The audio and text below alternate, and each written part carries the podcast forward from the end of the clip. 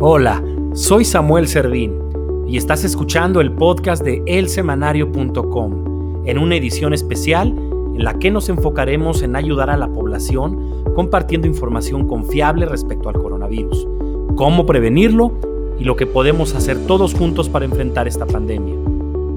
Hoy nos acompaña el doctor César Flores Maldonado, quien es asesor en asuntos sociales y representante del gobernador de Guerrero, Héctor Astudillo. Es abogado, maestro en economía y gobierno y doctor en ciencias políticas. Ha sido diputado local y dos veces diputado federal.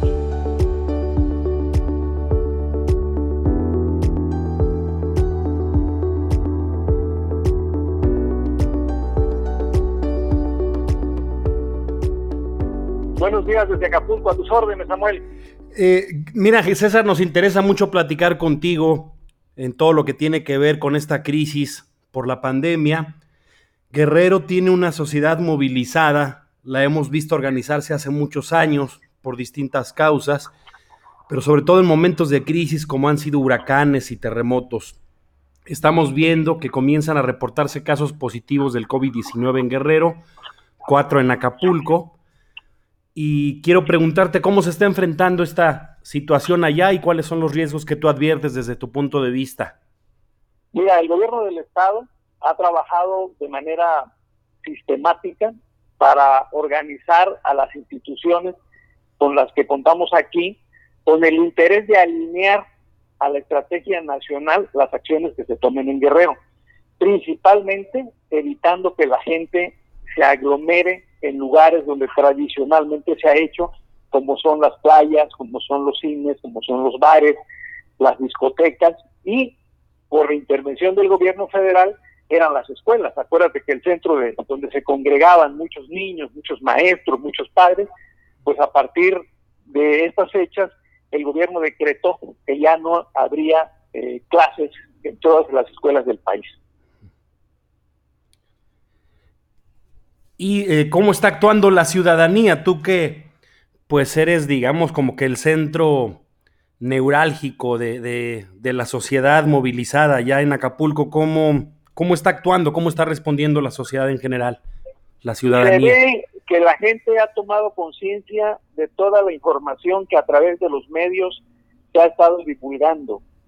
Eh, según el gobierno federal y la Secretaría de Salud, se va a detener esta amenaza en la medida en que la gente deje de aglomerarse, que la gente se quede en su casa, que la gente no vaya a la playa, incluso con la noticia de ayer de que el gobierno federal va a parar todas las actividades que no son estratégicas, con eso se va a contribuir. Nosotros vemos en Guerrero con unos cuantos casos que hay razón para pensar que se puede detener y esperamos y hacemos un llamado para replicar lo que ha dicho el gobernador Héctor Astudillo, que la gente mantenga esa sana distancia y que la gente no acuda a los lugares donde se puede propagar este virus.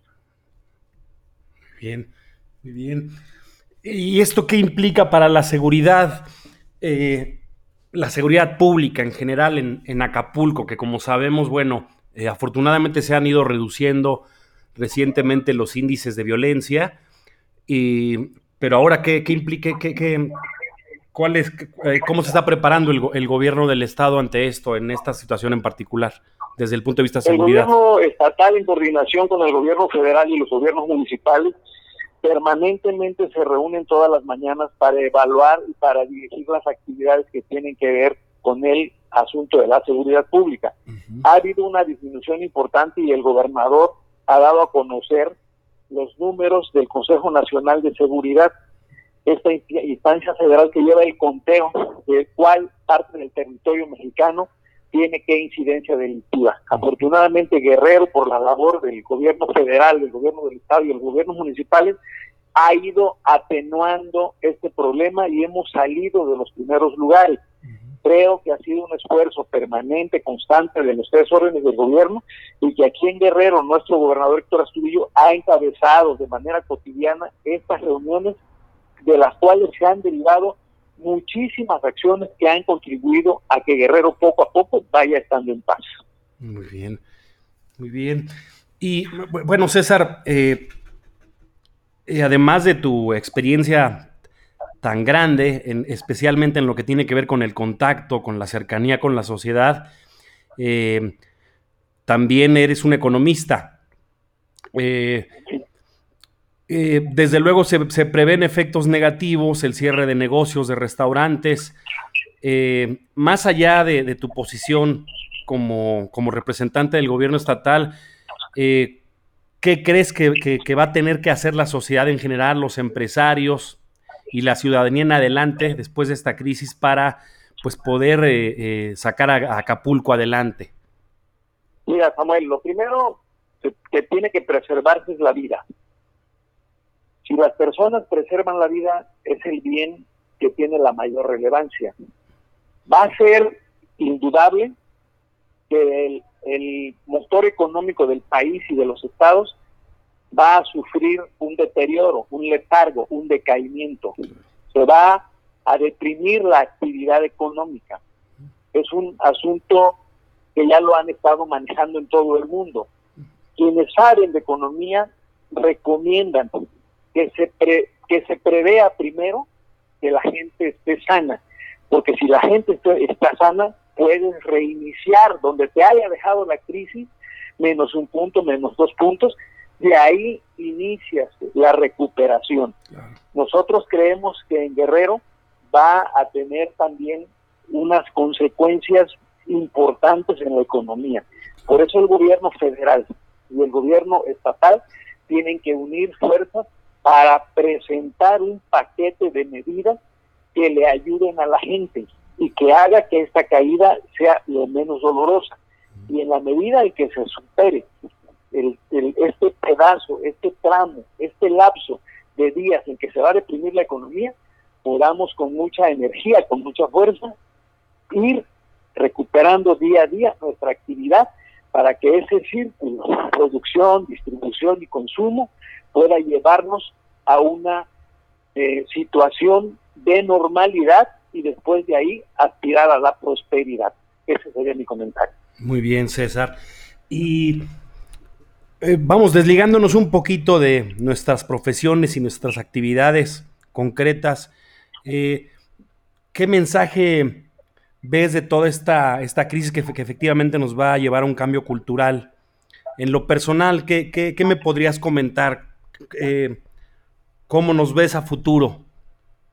Yo creo que este es el inicio de una nueva realidad para el mundo. Vamos a empezar a tener situaciones de salud pública que nunca se habían dado.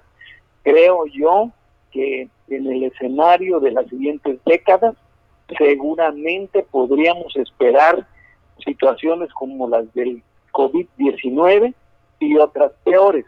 Pero bueno, en este momento nos toca afrontar esta. Es una nueva realidad que ya no va a regresar y que se supone pudiera en un momento dado empeorarse. Así es. César, pues te agradezco mucho esta conversación. Eh, esperamos que me permitas eh, seguirte llamando con frecuencia para seguir discutiendo en la forma en la que vaya evolucionando este asunto. Eh, la idea es aprovechar este medio para sincronizarnos, compartir opiniones y enfrentar juntos esta crisis. Te agradezco la atención, Samuel, y te felicito por tu iniciativa. Te deseo el mayor de los éxitos porque eres un hombre que se lo merece y que está capacitado y preparado, porque eres un mexicano muy activo y te felicito por los resultados que has tenido y por el ánimo y la interés con la que enfrentas la vida. Mi afecto y mi respeto. Es mutuo ese respeto y ese cariño, César. Estamos aquí en contacto pronto. Gracias. A ti. Hasta luego.